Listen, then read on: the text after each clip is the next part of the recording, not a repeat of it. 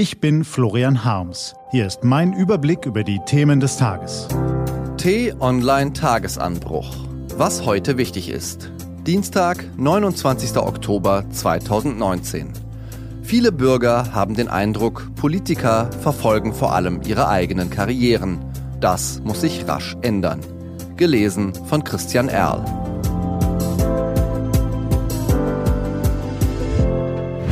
Was war?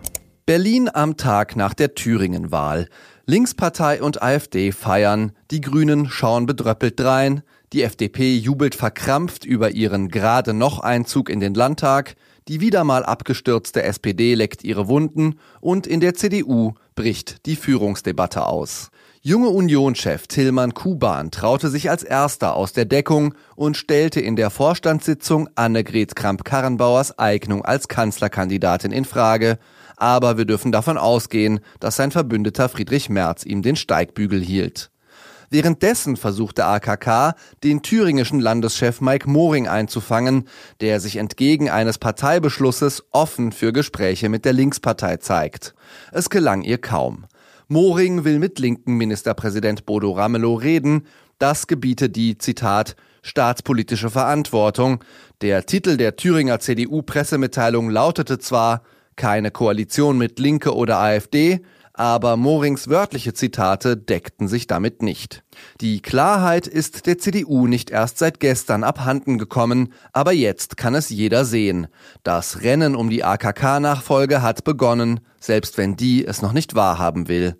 Doch der Machtkampf an der Parteispitze verdeckt das wahre Problem und das liegt tiefer. Sicher braucht die CDU eine oder mehrere charismatische, erfahrene und führungsstarke Chefs, aber vor allem muss sie sich grundlegend erneuern. Immer mehr Bürger wenden sich von den Volksparteien ab. Der Eindruck ist entstanden, die kümmern sich nicht mehr oder nicht entschlossen genug um die wirklichen Probleme in unserem Land. Die sind stattdessen vor allem mit ihrer eigenen Karriere, ihren Talkshow-Auftritten oder ihrem Twitter-Konto beschäftigt. Das Misstrauen gegen die vermeintliche Elite in Politik und Wirtschaft wächst. Diese Entwicklung ist in der CDU schon fast ebenso deutlich sichtbar wie in der SPD. Dort hat sich nur jedes zweite Mitglied an der Wahl des neuen Parteichefs beteiligt und der ehemalige Vorsitzende Sigmar Gabriel hat etwas Besseres zu tun als Politik. Er will offenbar Chef des wichtigsten Autolobbyverbands werden. Gehalt laut Bildzeitung mindestens 600.000 Euro pro Jahr. VW, Daimler und BMW befinden sich in einer existenziellen Krise. Nicht, weil der Umsatz jetzt schon einbricht, sondern weil sie keine tragfähigen, umweltverträglichen Konzepte für die Zukunft haben. Also braucht man nun viel Einfluss in der Politik, um sich Fördergelder und Einfluss auf die Gesetzgebung zu sichern. Da kann ein ehemaliger Ministerpräsident, Bundesminister, Bundestagsabgeordneter und SPD-Vorsitzender sicher helfen. Der Eindruck drängt sich auf, dass es genau diese Art der Kungelei ist, die immer mehr Menschen in Deutschland satt haben. Da hilft es auch nicht, dass die Berliner Großkoalitionäre eine Steuermilliarde nach der anderen ins Land werfen, um den Unmut der Leute zu mildern. Nun ist oft die Rede davon, dass die Gesellschaft auseinanderdrifte. Stadt und Land, Junge und Alte, Ost und West, Progressive und Konservative, Linke und Rechte.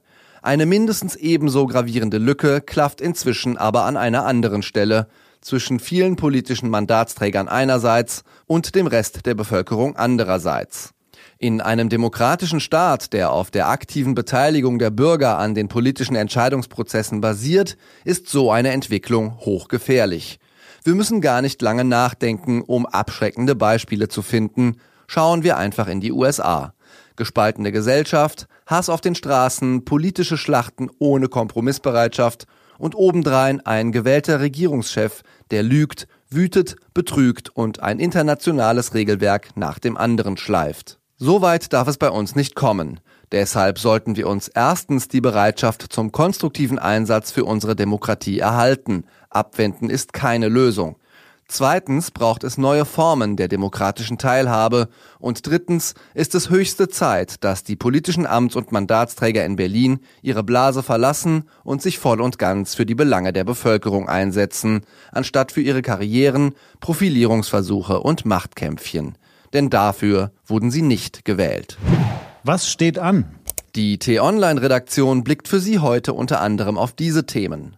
Der Wirtschafts- und Sozialphilosoph Jeremy Rifkin sieht Öl und Gas als Wirtschaftsfaktor bald am Ende.